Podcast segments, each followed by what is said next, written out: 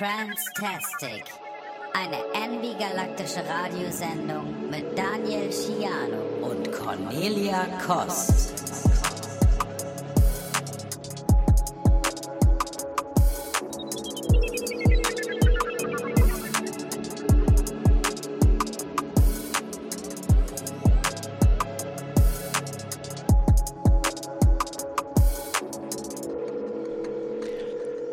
Moin Cornelia. Hallo Daniel.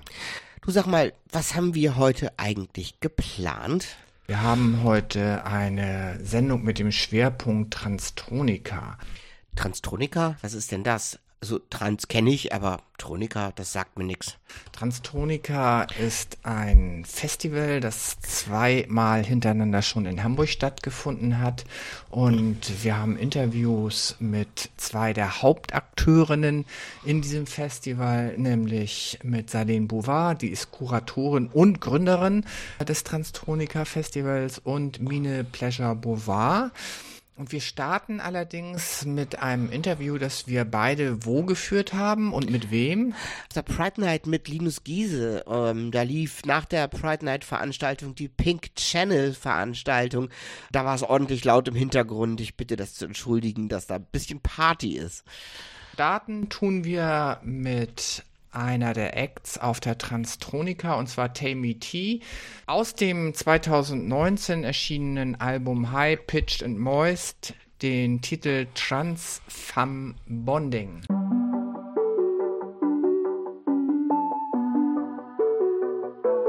Aber warum? Linus Giese, heute Abend auf der äh, Pride Night in Hamburg. Äh, Linus, du bist, glaube ich, nicht das erste Mal äh, in der Pride Week aktiv. Mindestens letztes Jahr warst du schon aktiv. Ich war tatsächlich vor zwei Jahren schon mal aktiv und hatte eine Lesung aus meinem ersten Buch Ich bin Linus. Ja, ich glaube mit Abstand die bestversuchte, besuchte Veranstaltung ne neben dem CSBD. Denn dich vorzustellen ist so ein bisschen Eulen nach Athen zu tragen. Ist es verkehrt, wenn ich sage, dass du, was so transmännliche Sichtbarkeit angehst, eine der wichtigsten oder sichtbarsten Personen äh, in, in Deutschland gewesen bist, so die letzten zehn Jahre, würde ich fast sagen?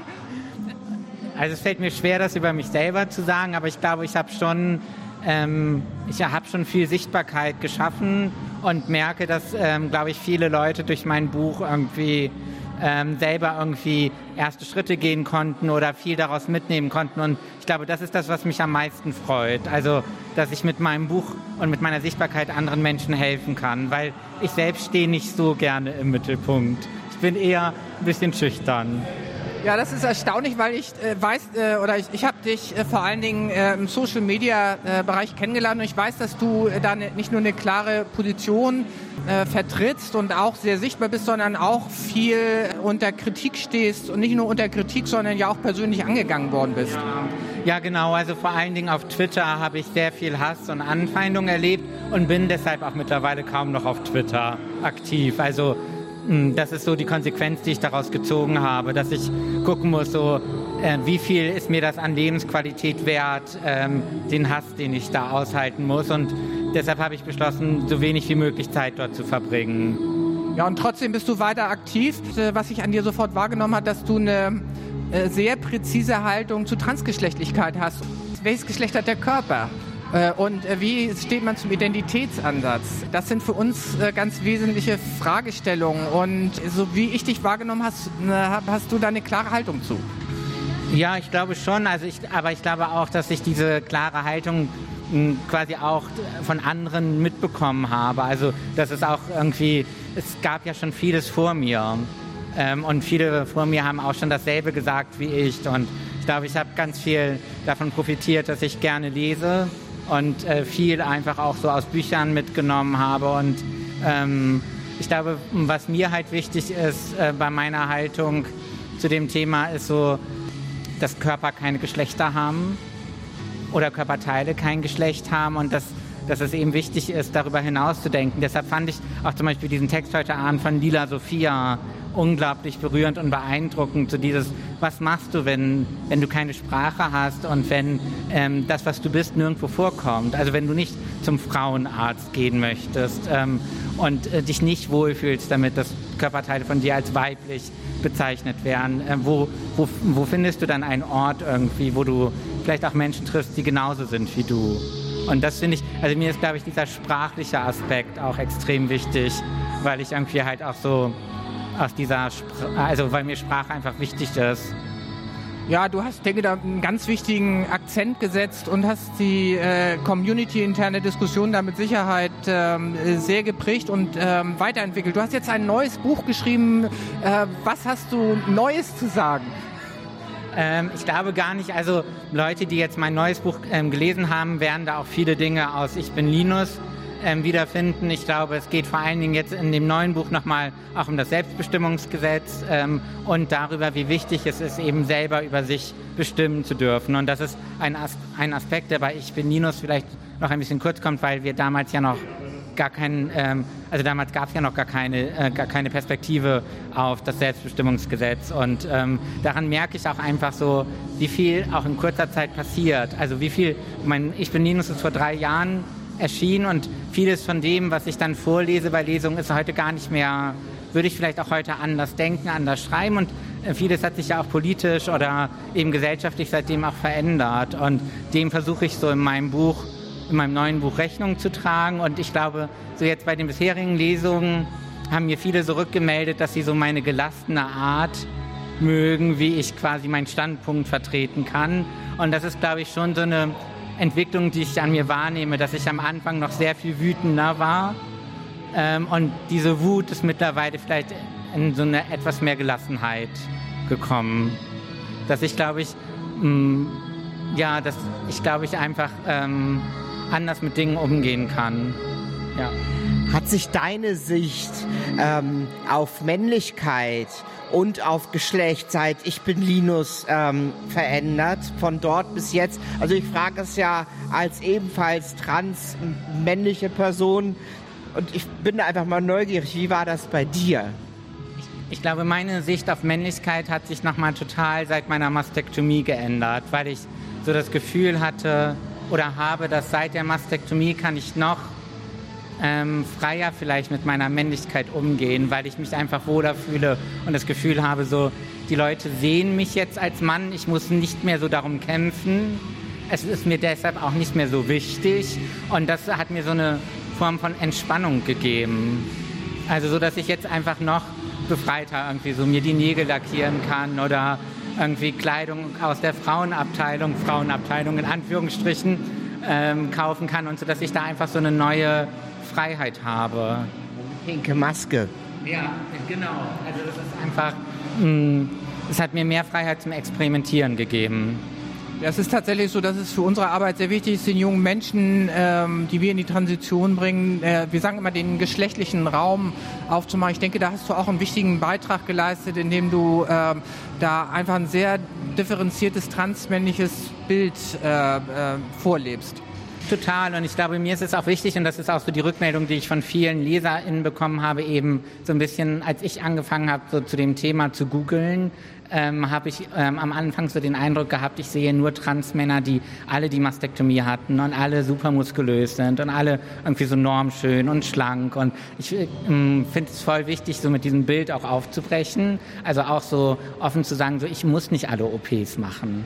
Und das ist, glaube ich, etwas, was ähm, wo auch viele junge Menschen vielleicht sich Druck machen, irgendeinem Ideal entsprechen zu müssen oder irgendwie so eine To-Do-Liste abhaken zu müssen, ohne immer so in sich reinzufühlen, brauche ich das jetzt wirklich? Und warum brauche ich das? Und inwiefern könnte es mein Leben verbessern? Und ich glaube, das ist voll wichtig, irgendwie nichts zu machen, weil du das Gefühl hast, so die Gesellschaft erwartet das von dir, sondern einfach zu gucken, was brauche ich? Und das dann, dem dann zu folgen. Du hast das Selbstbestimmungsgesetz angesprochen. Ähm, einige, eine Einschätzung von dir zum Selbstbestimmungsgesetz? Ich war vor einem Jahr so mit anderen aktivistischen Menschen vom Bundestag, als ähm, die Eckpunkte bekannt gegeben wurden und Lisa Paus ist danach so rausgekommen und hat sich mit uns, mit uns hinter so ein Banner gestellt und da hatte ich so ein krass und euphorisches Gefühl und habe gedacht, so das geht jetzt alles voll in eine gute Richtung und das habe ich mittlerweile gar nicht mehr. Also ich habe so das Gefühl, dass das ähm, kein Gesetz für Transmenschen ist, sondern eher ein Gesetz, was äh, CIS-Menschen besänftigen soll. Aber es ist nicht quasi im Hinterkopf mitgedacht, dass es eigentlich etwas ähm, sein soll, was die Situation für Transmenschen verbessert. Ähm, aber dazu muss ich auch sagen, so, ähm, ich spreche halt auch eine, aus einer Position, ich habe meinen Namen schon geändert und ich habe meinen Personenstand schon geändert und ich möchte quasi, ich finde das immer so ein bisschen schwierig, ähm, weil es geht ja vor allen Dingen um die Menschen, die das noch ähm, vor sich haben. Und äh, vielleicht ist dieses Selbstbestimmungsgesetz für diese Menschen eben die Chance, das machen zu können. Und deshalb will ich jetzt auch nicht so, weiß ich nicht, habe ich das Gefühl, so ich höre vor allen Dingen auch Menschen zu, die eben noch dieses Gesetz nutzen wollen. Und ähm, spreche eher aus so einer Position heraus von jemandem, der es eben, ich kann halt leicht sagen, dass das Selbstbestimmungsgesetz so irgendwie, keine Ahnung, nicht meinen Wünschen entspricht. Aber ich, ich werde es auch nicht mehr nutzen. Ich, es betrifft mich nicht. Wir haben im Moment eine sich zuspitzende Debatte und das Selbstbestimmungsgesetz ist ein Aufhänger. Das ist eine Kampagne, die sich vor allen Dingen gegen Transmännlichkeiten richtet, vor allen Dingen gegen junge Transmännlichkeiten. Wie nimmst du diese Entwicklung wahr? Naja, ich würde sagen, sowohl gegen Transmännlichkeiten, aber auch, dass vor allen Dingen ja auch Transfrauen im Zentrum ähm, von, von viel Kritik stehen. Also ich habe das Gefühl, so, es ist halt beides. Es ist zum einen so dieses dieses Argument irgendwie, dass junge Mädchen in Anführungsstrichen ähm, quasi irgendwie durch so einen Social-Media-Trend dazu verführt werden, sich gesunde Körperteile amputieren zu lassen.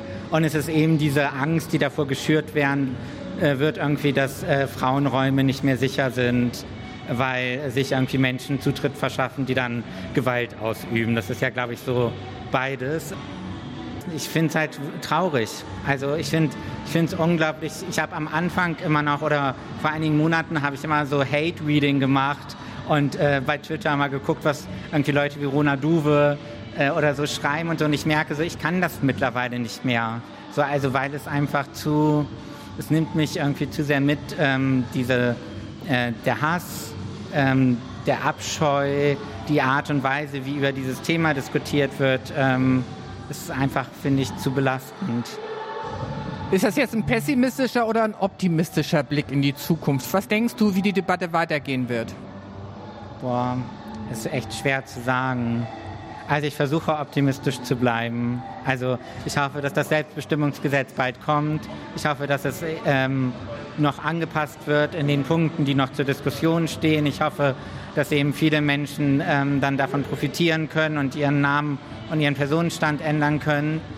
Aber mh, mm, so tief in meinem Herzen bin ich nicht so optimistisch. Also auch was einfach die gesellschaftliche Stimmung betrifft. Ich habe eine berühmte letzte Frage, also bei uns eine sehr berühmte letzte Frage. Ja, das glaube ich.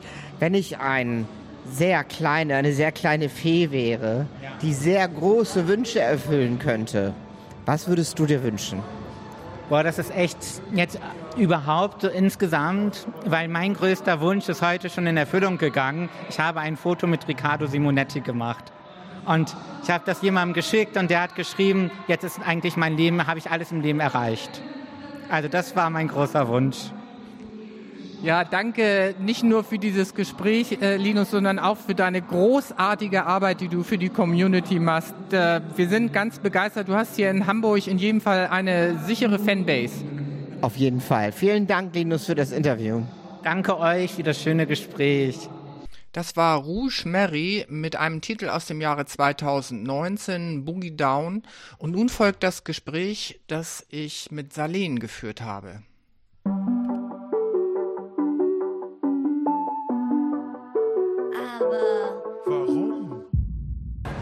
Ich bin heute auf der Eröffnungsveranstaltung der Queren Filmtage in Hamburg und Salim Bouvard die hier schon ihren großen Einsatz letztes Wochenende hatte, zu dem ich dich gleich befragen werde, hat heute die Veranstaltung eröffnet.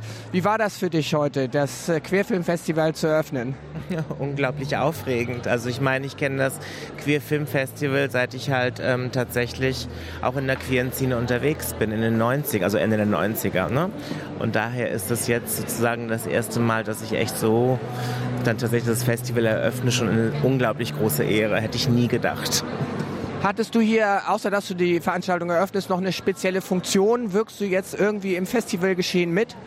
Nein, gar nicht. Also ich werde jetzt gleich auf jeden Fall auflegen, weil, ähm, ja, genau, das, das mache ich noch, ein Set spielen und äh, sonst aber nicht eine der wichtigsten Veranstaltungen in der äh, Transkulturszene hat hier letztes Wochenende auf Kampnagel stattgefunden, die Transtronika, die du ja wesentlich mitorganisiert. Seit wann gibt es die Veranstaltung? Also Transtronika ist tatsächlich äh, von mir gegründet und von mir kuratiert und die gibt es, das ist das die zweite Edition sozusagen gewesen. Letztes Jahr war das allererste Mal. Und ähm, sie hat damit zu tun, dass ich seit sechs Jahren inzwischen den Salon Quetronique mache, der ähm, tatsächlich eine Clubserie, eine Clubreihe ist, in der Trans-DJs die Möglichkeit bekommen, ähm, innerhalb eines Abends ihre Vision ihre musikalische, elektronische Vision äh, einem breiteren Publikum zu teilen.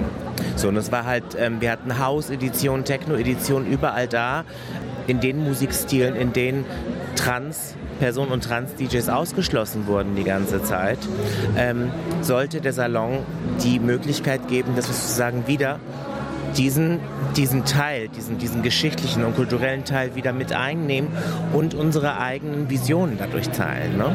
Und im fünften, zum fünften Jubiläum wurde mir vor, also wurde mir angeboten vom Kampnagel, ein tatsächliches Festival zu machen. Und ich wusste damals gar nicht, dass es das noch nicht gab und es es auch noch nicht gibt und bis heute auch noch nicht gibt, kein zweites. Und ähm, ja, so entstand die erste Transtronika. Und bis irgendwann jemand dann halt einfach sagte, du hör mal, das gibt es auf der Welt nicht. Das ist, glaube ich, wir sind weltweit die Ersten, die das jetzt gerade machen. Und da war ich baff. Und dieses Jahr ähm, tatsächlich mit Absprache auch mit dem Kampnagel wurde mir nochmal die Möglichkeit gegeben, das hier auf Kampnagel ähm, durchzuführen. Und ähm, ja, anscheinend wird es jetzt ein jährliches Festival. Ähm, die Nachfrage ist einfach immens und riesig. Also auch viele TranskünstlerInnen haben sich bereits gemeldet und ähm, ich merke halt einfach, wie wichtig ähm, das tatsächlich ist nicht nur eine, eine, eine, Sichtbarkeit, also die Visibility für unsere Community, aber auch tatsächlich, ähm, dass unsere Community sich untereinander trifft. Das sind halt, ähm, glaube ich, von, von, von, von dem, was ich gesehen habe, also jetzt die letzten, äh, das letzte Wochenende, war es so, ähm, ich habe noch niemals so viele Transpersonen auf einen, in einem Ort gefunden, also vorgesehen, äh, ja, gesehen. Und wir hatten auch unfassbare, unfassbare Acts. Also wir hatten Tamiti, die ähm, äh, ähm, ja sozusagen diese, diese DIY ähm, ähm, ähm, äh, also mit einem Fisher Price Keyboard, das zum Beispiel dann zur Musik halt irgendwie benutzt und auch zum Beispiel ein Strap-on dann halt und damit halt auch Musik macht. Also unglaublich tolle TranskünstlerInnen, ähm, die äh, so einfach auch nicht gebucht werden. Wir hatten Angel Ho aus Südafrika. Ähm, die ein, ein, ein, ein ganz mit, mit, einem Stil, der so gar nicht existiert. Und wir hatten die großartige Rouge Mary, ähm, die die meisten eigentlich nur äh, in, durch die Zusammenarbeit mit Hercules and Love Affair kennen, aber gar nicht wissen, dass zum Beispiel die Lieder, die sie für Hercules and Love Affair singt, sie selbst geschrieben hat. Und ähm, ja, also so viel erstmal. Ja, wir haben ja auch so ein bisschen immer das Thema als äh, Radio, als Transradio hier in Hamburg, dass wir äh, versuchen ausschließlich Trans-Acts zu spielen und äh, beobachten die Szene natürlich ganz genau. Und es ist tatsächlich gar nicht so einfach mitzukriegen, was an welcher Stelle äh, äh passiert. Also wie, wie beobachtet ihr die Szene? Wie bekommt ihr Kontakt? Also zum einen ist das, ähm, dass ich einfach unglaublich, also seit, seit auch, weil ich selber halt einfach ähm, seit, seit ähm, über 30 Jahren halt einfach ähm, ähm, ja musikalisch unterwegs bin und einfach auch halt ähm, seit 98 DJ. Ähm, suche ich ständig nach neuer Musik und ständig nach neuen, ähm, nach neuen Einflüssen, die ich sowieso in meine Sets packen kann. Ähm, und daher diese, diese gesamte Recherchearbeit gehört einfach zu mir und dadurch entdecke ich unglaublich viele Acts, die auch sehr interessant sind. Eine zum Beispiel, eine wichtige Sache auch beim Transonica Festival ist halt, dass ähm, vier Fünftel äh, des äh, Line-Ups zum Beispiel nicht weiß ist. Ja, also das ist, hat nicht nur sozusagen mit der, mit, mit, einer, einer, mit, der, mit der Social Justice zu tun, sondern einfach auch mit dieser Vielfältigkeit innerhalb transelektronischer Musik. Weil ähm, wer auf der Transtronica war, hat gesehen, wie unglaublich vielfältig es war. Ich wollte jeden einzelnen, ähm, ähm, jedes einzelne Genre auch ein bisschen so highlighten und zeigen, wie wir Trans-Menschen eigentlich damit umgehen. Und eine Besonderheit halt einfach gerade bei TranskünstlerInnen ist, dass sie mit knappen Res ähm, Ressourcen arbeiten müssen. So, wir haben keine Labels hinter uns, wir haben keine Bookings. Das war bei mir genauso. Nach meinem Coming Out waren die Bookings weg, obwohl ich eine unglaublich gute äh, ähm, Künstlerin hinter den, hinter den ähm, hinter dem Mischpult bin. Auf jeden Fall. Darum geht es nicht. Es geht einfach tatsächlich darum, dass wir mit unserer Leidenschaft, die wir in uns haben, trotz des Struggles, trotz dieser ganzen äh, des Kampfes, den wir halt irgendwie ähm, innerhalb der Gesellschaft haben, trotz allem uns für solche Dinge wie Musik, wie Fashion, wie allem, also und man eins kann das wirklich sehen und hören und spüren, dass ähm, dort eine wirklich tiefe Liebe zu dem besteht, was ähm, vorgestellt wird. Und vor allen Dingen ist es auch eine Liebe zur Community, die wir immer halt einfach auch sehen, klar. Ne? Wie findest du die Sichtbarkeit bisher von äh, Transtonica? Äh, findest du, dass äh, das Festival sichtbarer sein könnte? Selbstverständlich, das sagen auch alle. Innerhalb der Trans-Community und jetzt auch ähm, weltweit wird immer mehr darüber gesprochen, über das Format. Es ist ja, es ist ja auch vor allen Dingen kein Festival, was ähm, auf den Profit auszielt. Wir spenden halt tatsächlich die Eintritte, äh, gehen an äh, Transpersonen in Not. Meistens halt ist dort sind halt meistens ähm, ähm Stiftungen, ähm, die im Balkan zum Beispiel, äh, einfach weil ich mich auch selber damit besser auskenne, aber inzwischen auch mit zusammen Zusammenarbeit von äh, Papaya Queer unterstützen wir auch die lateinamerikanischen äh, ähm, ähm, Stiftungen äh, und Häuser vor allen Dingen, die ähm, Transpersonen gerade halt irgendwie von den äh, Straßen äh, aufnehmen. Davon gibt es in Sao Paulo inzwischen ein ganz großartiges Projekt, auch von der Gruppe, Gruppe Grupo Mesha, die auch hier auf Kampnagel waren zum Transjonica und auch hier halt irgendwie aufgetreten sind. Du hast über das Publikum gesprochen. Du hast gesagt, dass die Trans-Community kommt äh, zu eurem Festival. Ist euer Zielpublikum die Trans-Community oder geht euer Zielpublikum auch darüber hinaus? Also was an Publikum halt da ist, ist eigentlich sehr bunt. Es ist halt einfach so, dass Trans, sehr viele Trans-Menschen sind. Es kommen unglaublich viele oder es kamen unglaublich viele aus Berlin, auch schon letztes Jahr. Dieses Jahr war es genauso. Es kamen ähm, Trans-Leute aus äh, Griechenland und auch Fans aus ähm, Amsterdam kamen unglaublich viele. Es spricht sich halt innerhalb der Community einmal rum und einmal kommen dann auch Leute, wie zum Beispiel auch queere Menschen, die halt einfach auf die Ex total steht. Also wir hatten sehr viele Tamiti-Fans, sehr viele Rouge Marie-Fans. Ne? Also die, die kommen natürlich auch und bekommen das auch mit. Also selbst Rouge Marie, also wer da war, hat halt gesehen, das ist so, so, so ähm, eine unglaubliche Wärme die alle einmal umhüllt, weil es einfach um uns geht. Und es geht auch darum, uns zu empowern und uns ähm, Kraft zu geben, halt tatsächlich das Leben besser zu, zu, zu, zu bestehen. Es geht auch um Netz, Netzwerken halt einfach. Ähm, das sind verschiedene ne, Aspekte halt einfach, die in der Transtronika mitspielen. Ich denke auch bei jedem ähm, Trans, äh, bei jedem Projekt, welches auf Transpersonen fokussiert ist, äh, kommt eins auch nicht dar darum, halt einfach, dass es sehr stark um das Netzwerken und das einander helfen geht weil es halt einfach immer noch zu wenige TransärztInnen gibt. Äh, die, die, die, gesamte Struktur, die gesamte Infrastruktur ist überhaupt nicht gegeben. Äh, ich meine, das, das, das weißt du sicherlich auch selbst, dass du eher Ahnung hast über Hormone und über halt irgendwie Pegel und was weiß ich alles, als irgendeiner, äh, der, als irgendein Endokrinologe. Wenn du ein Resümee ziehen solltest, wie bist du zufrieden? Und du hattest es angedeutet, es gibt es nächstes Jahr wieder. Wirst du da wieder äh, mitorganisieren? Ja, ich bin die Gründerin und die Kuratorin, also ja. Unsere berühmte letzte Frage, wenn du einen Wunsch frei hättest, äh, was wäre das für ein Wunsch?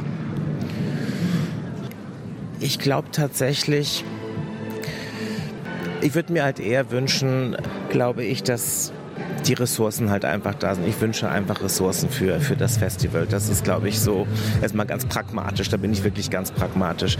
Ähm, wenn ich ähm, weiter über etwas wünschen würde, ich würde mir natürlich Aire Negrot, also Dani, wieder lebendig wünschen, weil sie am ersten Abend des Transtronika Festivals gestorben ist. Wir haben natürlich ihr gedacht. Ariane Grott ist eine großartige Sängerin gewesen, die in vielen unseren Herzen war. Wir haben tatsächlich auch, und deswegen war die Transtronika auch dieses Jahr besonders bewegend, weil wir hinter den Kulissen, also hinter dem Backstage-Bereich uns wirklich aneinander hielten und uns wirklich Kraft zusprachen, weil tatsächlich wir dürfen niemals vergessen halt einfach, dass es nicht nur äh, weiße deutsche Transfrauen gibt, es gibt einfach auch unglaublich viele Latinas, die nicht arbeiten können, die keine Papiere haben und die in sehr prekären Zuständen hier in Deutschland leben und Dani gehörte halt einfach auch dazu und wir müssen halt einfach genau die, die wir haben, so unterstützen, dass wir sie am Leben erhalten. Es geht tatsächlich um Leben erhalten in jedem einzelnen Transprojekt. Es geht um Empowerment, es geht um, um, um Hilfe. Und ich möchte endlich, dass die Welt das versteht. Wenn das mein bester, ja, das ist mein Wunsch, dass die Welt das versteht, dass wir hier Leben retten. Salene Bouvard war das. Vielen Dank für das Gespräch. Dankeschön. Das war der Titel Pose aus dem Jahre 2019 von Angel Hu. Jetzt folgen erstmal unsere Grüße und danach gibt es das Gespräch, das ich mit Mine geführt habe. Wir grüßen die Muttersendung Dyke Edition und die Großvatersendung Pink Channel, das 8. Märzbündnis Zora, Queer Amnesty International, Lila Sophia für die Liebe, Saskia Lavaux von Schrottgrenze für die Jingles, Janette für Sherpick und natürlich euch ZuhörerInnen da draußen. Fragen, Fragen, Fragen. Mine Pleasure Bouvard Wenzel. Heute auf der Diskussionsveranstaltung in der Pride Week in Hamburg bei der linken Bürgerschaftsfraktion im Hamburger Rathaus zur Frage, was tun für transinklusive Frauenräume und gegen transfeindliche Gewalt. Wie hast du diese Veranstaltung erlebt? Ich glaube, so als großes Fazit kann ich sagen, es war eine unfassbar wichtige Veranstaltung, die gezeigt hat, dass die notwendigen Diskussionen in den Räumen, um die es geht bei dieser Diskussion, bereits geführt werden und dass die AkteurInnen, die sich einsetzen für Schutzräume, ähm, für die notwendigen Schutzräume, dass diese AkteurInnen um die bestehenden Probleme, um die bestehenden, äh, den bestehenden Mangel an Ressourcen wissen und eigentlich gemeinsam an einem gemeinsam Strang ziehen und nicht gegeneinander arbeiten. Äh, und damit wurde eben ganz gut demonstriert, dass das Narrativ von wegen Transrechte und Frauenrechte würden einander widersprechen, dass das vor allem ein fabriziertes Narrativ ist und dass in den Einrichtungen, äh, in denen Schutzräume geschaffen werden, in denen Schutzkonzepte erarbeitet werden, in denen marginalisierte Personengruppen angesprochen werden, in dem äh, ja, dass dort bereits eigentlich diese Verbündetenschaft stattfindet. Also dass diese Widersprüche, die fabriziert werden, von denen gesprochen wird, dass es die so nicht gibt. Ja, das ist in der Tat eine Entwicklung, die wir hier in Hamburg haben, dass versucht wird, das Thema geschlechtliche Vielfalt in die Frauenräume zu bringen. Trotzdem hat es eine Diskussion gegeben, wie weit die geschlechtliche Vielfalt geht, wie die Diskussion von außen ja auch herangetragen wird, sehr auf Transfrauen fokussiert. Warum fokussiert sie sich auf Transfrauen?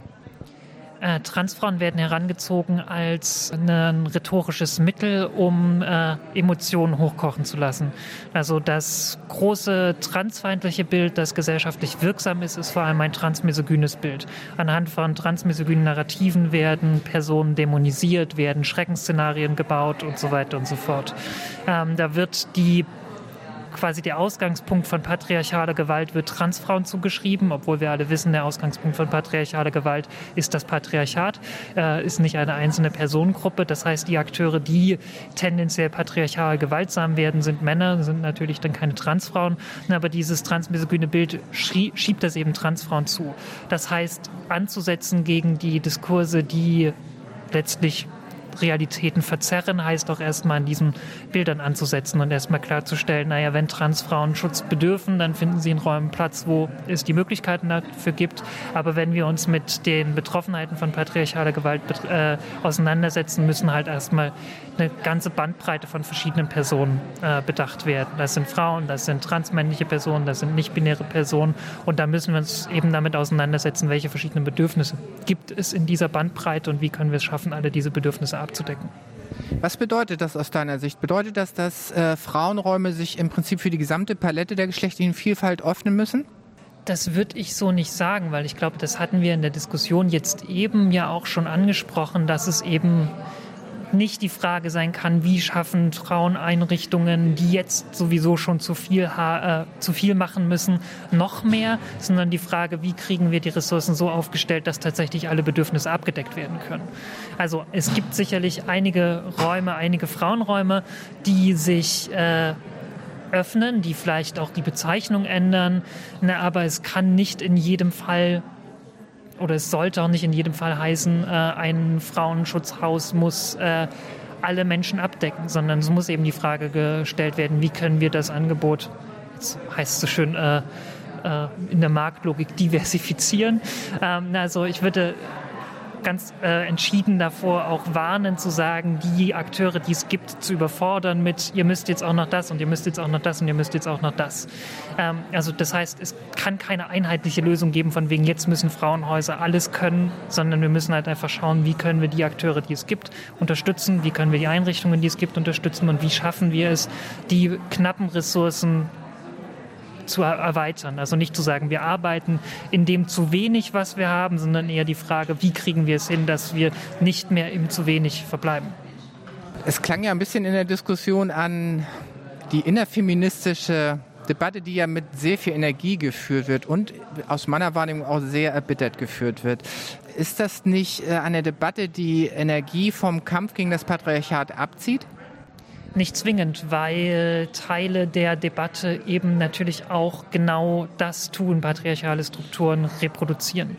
Also ich finde es wichtig, dass wir theoretische Diskurse eben auch mit aller Entschiedenheit äh, führen und sie nicht als unwichtig äh, äh, vergessen oder als unwichtig abkanzeln, weil es da letztlich ja auch darum geht, also das Thema Transfeindlichkeit wurde in feministischen Kreisen über viele Jahre und Jahrzehnte teilweise auch einfach ignoriert und äh, Mensch hat sich da eine Gruppe rangezüchtet, die jetzt eben sehr lautstark Stimmung machen. Das ist nicht zwingend eine Mehrheit. Das ist häufig eher ganz genau das Gegenteil, eine sehr laute, sehr lauthalsige Minderheit. Aber genau deswegen ist es wichtig, eben Diskurse nicht zu vergessen, sondern zu sagen, wir müssen diese Diskussion führen.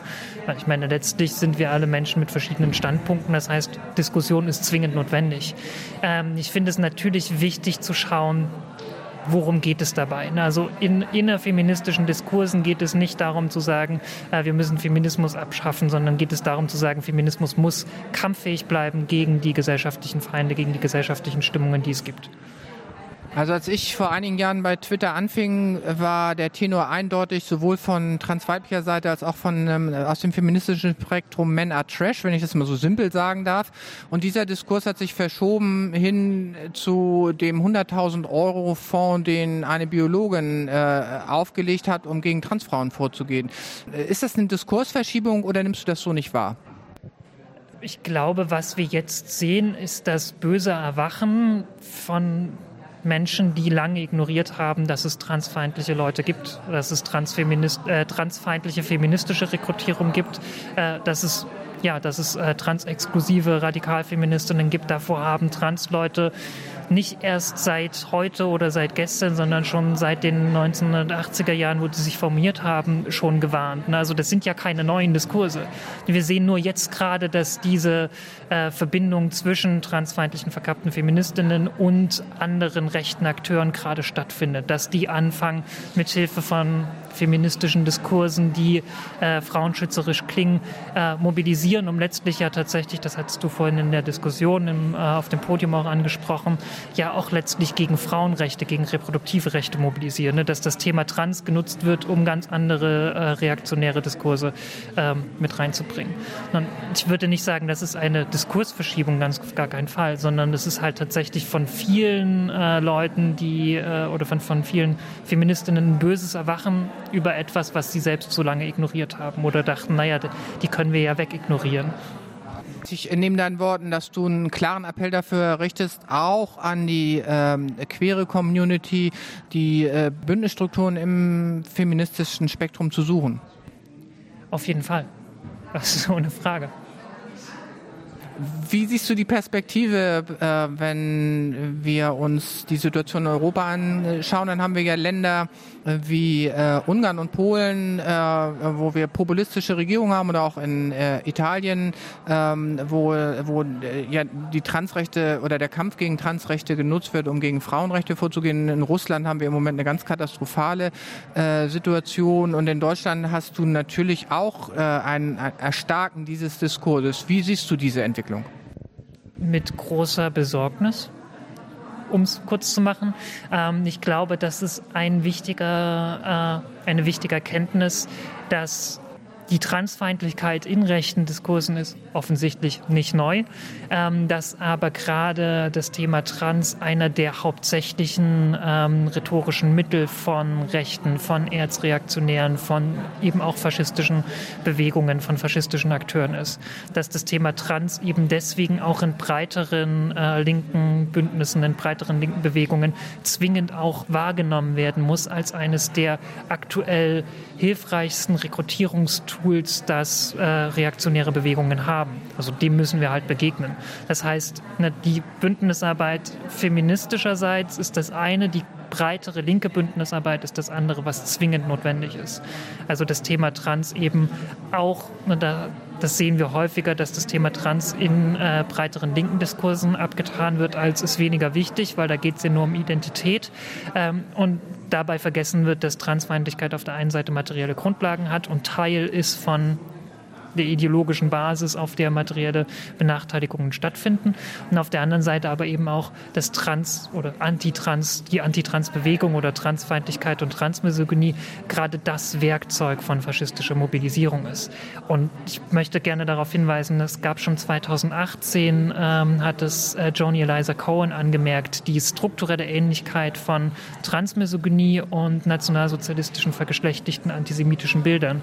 Äh, oder 2005 2005 hat es Binja Damczak in dem Band Antisemitismus und Geschlecht angemerkt, dass es da strukturelle Ähnlichkeiten gibt. Und das sehen wir jetzt ganz aktiv, dass die strukturelle Ähnlichkeit transmisogyner Diskurse und antisemitischer Diskurse genutzt wird, um antisemitische Bilder die natürlich eines der beliebtesten Werkzeuge faschistischer Rekrutierung sind, ähm, quasi mit einem neuen Anstrich zu reproduzieren und damit diesen selben Antisemitismus, den wir seit Jahrzehnten, seit Jahrhunderten kennen, neue Wirkmacht zu verleihen. Dass wir nicht davor zurückschrecken dürfen, auch das auf die tiefer liegende Ebene, die an vielen Stellen nicht ausgesprochen wird, zu untersuchen.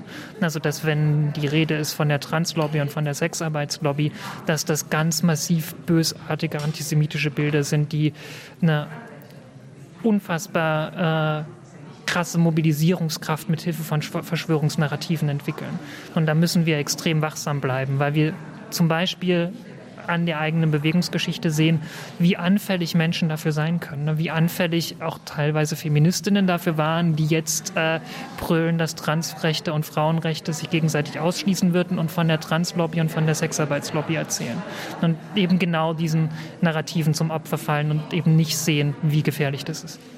Du bist ja schon sehr lange eine ganz starke äh, Stimme für Transrechte und auch machst schon sehr lange eine sehr präzise Analyse. Wo siehst du in Zukunft deine eigene Rolle? Aktuell sehe ich meine Rolle vor allem in der Kommunikation, glaube ich. Also ich bin freischaffend als politische Bildnerin unterwegs und äh, ich sehe vor allem meine, meine Aufgabe oder meine Arbeit darin, äh, linke Perspektiven auf Trans-Themen, auf Menschenrechtsthemen äh, zu verknüpfen mit anderen. Also wir haben so diesen mittlerweile sehr angeeigneten Begriff der Intersektionalität, der häufig sehr liberalisiert verwendet wird. Ich denke aber, das ist ein wichtiges Framework, um zu sehen, wie verschiedene Mechanismen, gesellschaftliche Hierarchien ineinander greifen, um Ausbeutung, um äh, gesellschaftliche Hierarchien zu äh, ermöglichen, um den Status quo des neoliberalen Kapitalismus aufrechtzuerhalten. Und meine Bildungsarbeit zielt vor allem darauf abzusehen, dass diese Themen nicht isoliert voneinander betrachtet werden können, sondern miteinander unbedingt zusammenhängen und gleichzeitig aber auch, dass eine breitere linke Perspektive unbedingt darauf angewiesen ist, diese einzelnen Themen mit ihren Besonderheiten zu verstehen. Also eine breitere linke Bewegung muss offensichtlich antirassistisch sein, muss offensichtlich antiableistisch sein, muss offensichtlich Transfeindlichkeit auf dem Schirm haben und so weiter und so fort. Das heißt, eine breitere Linke muss sich natürlich auch dafür sensibilisieren, verschiedene Perspektiven einzuladen, äh, nicht nur so kommt mal mit, wir sind alle freundlich miteinander, sondern eben auch ganz aktiv in die eigenen Diskurse, in die eigene Theoriebildung einzuladen. Die linke Praxis und linke Theorie geht immer Hand in Hand. Das heißt, Mensch muss sich auch füreinander, aufeinander zugehend äh, miteinander befassen. Äh, und da sehe ich meine Bildungsarbeit, glaube ich, vor allem. Also mit Schwerpunkt offensichtlich äh, Transmisogynie und Transfeindlichkeit. Du bist ja aufgrund deiner Sichtbarkeit äh, in der Vergangenheit schon auf einer sehr persönlichen Ebene angegriffen worden. Wie nimmst du das wahr? Ich sehe das auf der einen Seite äh, so ein bisschen mit so einem lachendes Auge ist vielleicht äh, der, der falsche Ausdruck, aber ich glaube, ich bin vor allem erleichtert, weil ich mit einem, äh, weil ich zumindest bislang ganz gut davon gekommen bin, wenn ich mir so anschaue, was andere abbekommen haben. Also bei mir hat es sich auf einzelne Situationen begrenzt. Es gibt andere Personen, deren Privatadressen geleakt wurden oder gedoxt wurden, die Hasspost bekommen, die Fäkalien im Briefkasten haben und so weiter und so fort. Und das ist mir bislang nicht passiert. Das Krasseste, was mir bislang passiert ist, ist, dass äh, Transfeindinnen äh, mir hinterher recherchiert haben und meine AuftraggeberInnen angeschrieben haben und gesagt haben, ich würde zu Gewalt gegen Frauen au aufrufen. Man solle mich doch bitte ausladen. Das ist das Krasseste, was mir bislang passiert ist. Mehrfach oder ist wiederholt vorgekommen. Aber wenn, wenn ich mir so anschaue, was andere abbekommen haben, bin ich so erleichtert, nicht den krassesten Scheiß abbekommen zu haben, bin ich ganz ehrlich. Und gleichzeitig macht es mich natürlich auch besorgt, weil das eben auch eine der Kernstrategien ist. Gerade laute, sichtbare, entschiedene transweibliche öffentliche Figuren eben aus dem öffentlichen Bild herauszudrängen, ihnen die Räume, ihnen die Plattform zu nehmen, um eben ja, Diskurshoheit zu erlangen. Ne? Also Diskurshoheit über Transperspektiven ist einer der ersten Schritte von Transauslöschung. Also wenn wir nicht selbst über unsere eigenen Perspektiven sprechen können, kennen die Geschichte, macht es sonst niemand für uns. Das heißt, wenn wir nicht dafür da sind, uns gegenseitig sehen zu können, uns gegenseitig, so im Englischen gibt es diesen, dieses schöne Wort Self-Actualization. Also wir sehen einander, wir sehen einander, dass wir existieren können, dass wir für uns einstehen können, dass wir ein lebenswertes Leben führen können. Und das zu verhindern, ist eines der ersten Ziele, um dieses sehr starre Geschlechterbild, dieses sehr starre Bild der reinen Weiblichkeit, der äh, reinen Trennung von Mann und Frau äh, oder wie es jetzt heißt, des echten reinen Feminismus äh, herzustellen. Also alles, was da stören könnte, in so einem sehr verflachten Bild quasi rauszukanten. Und das stimmt mich natürlich besorgt, dass es so krasse Kampagnen gibt, die einzelne Personen aus der Öffentlichkeit versuchen zu verbannen oder rauszuekeln oder einzuschüchtern. Große Solidarität an diejenigen, die ist sehr viel krasser abbekommen als ich und trotzdem weiterkämpfen. Riesenrespekt. Transtronika ist, glaube ich, die Veranstaltung, die du in Hamburg machst, aber es ist nicht die einzige Veranstaltung. Was ist das für eine Veranstaltung? Da muss ich ganz großes Jein dran setzen. Transtronika ist nicht die Veranstaltung, die ich mache. Transtronika ist vor allem die Veranstaltung, die meine Mama macht, Sabine Bouvard. Ähm, die ich helfe dann natürlich mit, aber Credit to has to get it. Ne? Also ähm, genau, äh, Transtronica ist ein Musikfestival, das hervorgegangen ist auf der Grundlage des Salon Quetronique. Der Salon Quetronique ist eine Musikveranstaltung, die sich Transmenschen hinter den DJ-Decks verschrieben hat, die über Jahre schon in Hamburg stattfindet. Und das der Salon hat quasi die Grundlage geschaffen für das äh, Transtronica Festival, das erste und einzige Festival seiner Art mit einem kompletten Trans-Line-Up. Nicht nur in Deutschland, sondern so generell. Es gibt so ein Festival bislang noch nirgendwo anders, das das erste Mal letztes Jahr auf Kampnagel stattgefunden hat und auch dieses Jahr wieder stattfinden wird vom 12. bis 14. Oktober.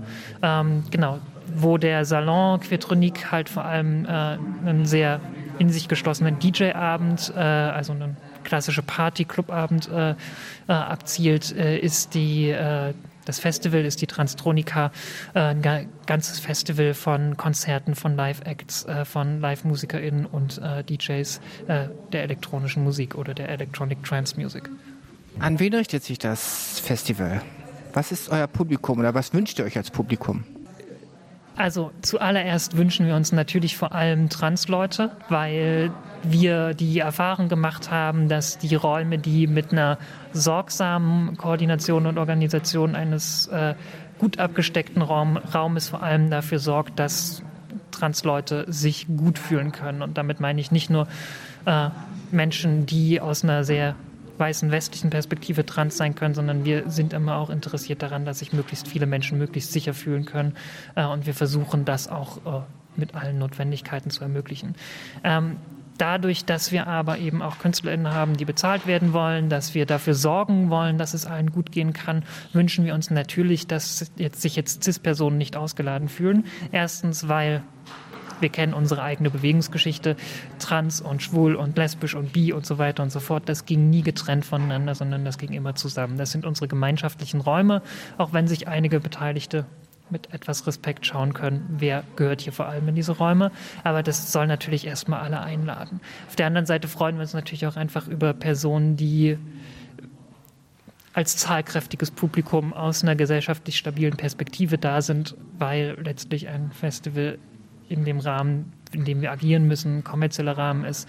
Das heißt, das muss ich tragen. Und wenn wir am Ende allen KünstlerInnen stabile Gagen bezahlen können, wenn wir am Ende äh, dafür sorgen können, dass die, äh, ja, dass die Gegebenheiten so sind, dass wir es wieder aufführen können, dass wir es äh, weitermachen können, freuen wir uns natürlich.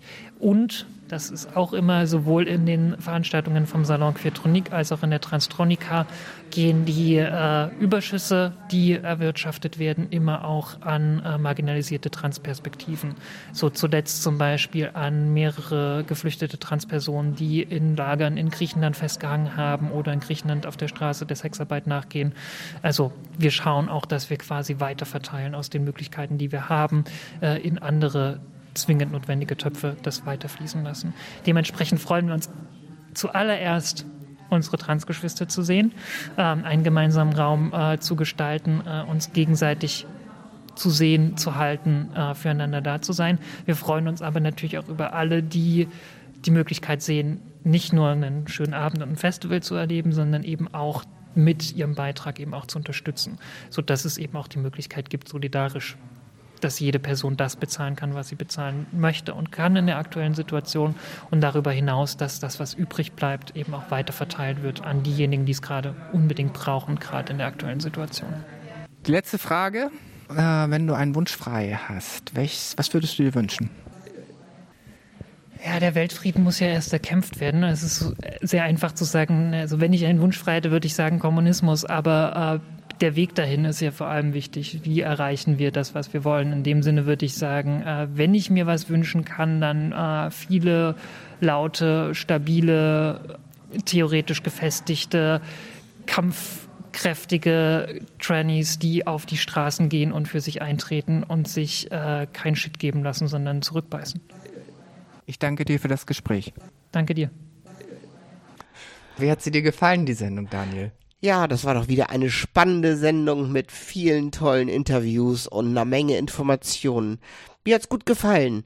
Vielen, vielen Dank. Ich wünsche euch noch einen schönen Abend. Tschüss. Tschüss, Daniel. Ciao.